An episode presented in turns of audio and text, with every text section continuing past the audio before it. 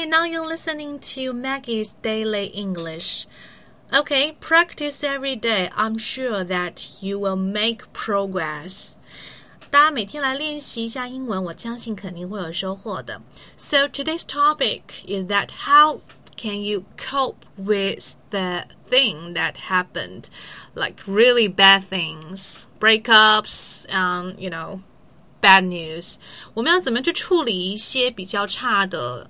环境或者说一些坏消息呢，今天就会来教你怎么样去表达你自己的感感情和情绪哈。So how to express yourself clearly? I mean, um, what kind of phrases that you can use when you want to express the anger or you want to cheer up? 怎么样去表示你自己的愤怒啊？怎么样表示你自己的一种奋斗的或者想振作的一个心情呢？我们来听一段来自于。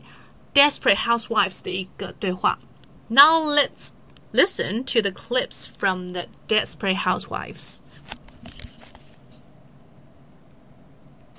So how are you holding up? My husband left me. It sucks. But you know how that feels. You just got dumped by that cop, right? Um, actually, I am the one who ended it with Chuck. He wanted to marry me, bought me a ring but that's not important. This week,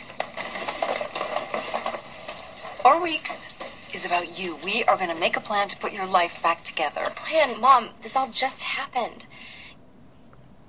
OK，我们来看一下哈，嗯，这个 Bree 就是非常非常怎么说呢？有气质，然后呢， 家教非常严的这个主妇哈，Bree，她跟女儿之间的这个对话，然后呢，她女儿跟她的老公就是离婚了之后回到家里啊，那么他们的一个怎么说呢？母女之间的一个有点亲情但又有点讽刺意味的这样一个对话，说，嗯，她女儿有一句话这样说的：“My husband left me, it sucks。”我丈夫抛弃了我，离开了我。我觉得非常的不爽。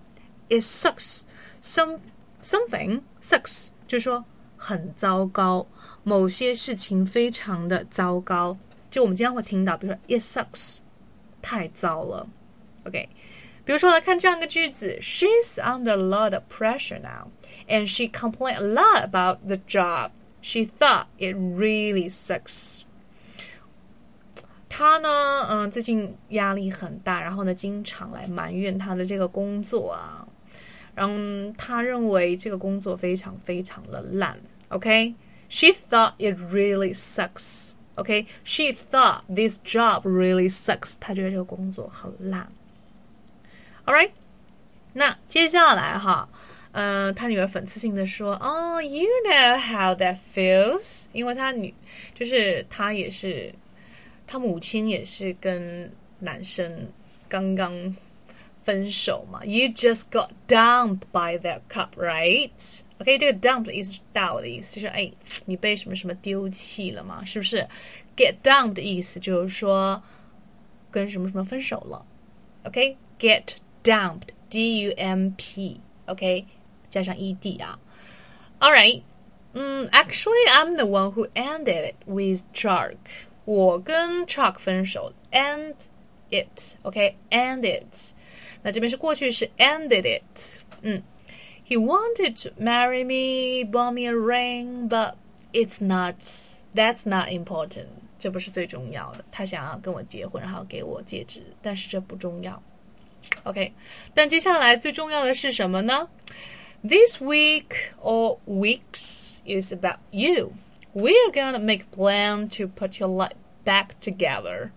Put your life back together. Okay, put something together 啊，我们可以讲就是说让谁谁谁振作起来。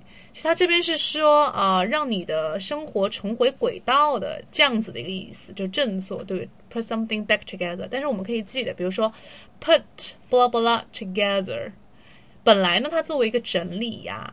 什么什么把它组装的意思，但这边会有什么振作的意思？一般呢，我们经常会用一个叫做 put oneself together。For example, put myself together 就是让我振作起来，对不对？嗯、um,，I thought to myself, I shouldn't be defeated. And I need to get more and put myself together。我对自己喃喃自语，我不应该被打败，我应该多多出去走走，然后呢，让自己振作起来。这个就是会有很多情况发生，就是 bad news 或者 break up，像这种事情发生的时候，对我们知道这个事情很糟糕，it sucks，但是我们要知道怎么去解决它，我们还是要做一些事情，让自己什么振作起来，put your life back together，让你生活重回轨道，或者说呢，嗯、um,，put yourself together，OK，、或者 pull myself together，p u l l 也是可以的，OK，pull、okay? oneself together。So that's pretty much for today。这个星期我们讲的都是有关于美剧的内容。大家如果有什么新的想法，比如说有关于电影的啊，或者说啊、呃、听歌的啊，都可以。我们可以每周做一个这样子的系列。All right. So that's pretty much for today. Thanks for listening.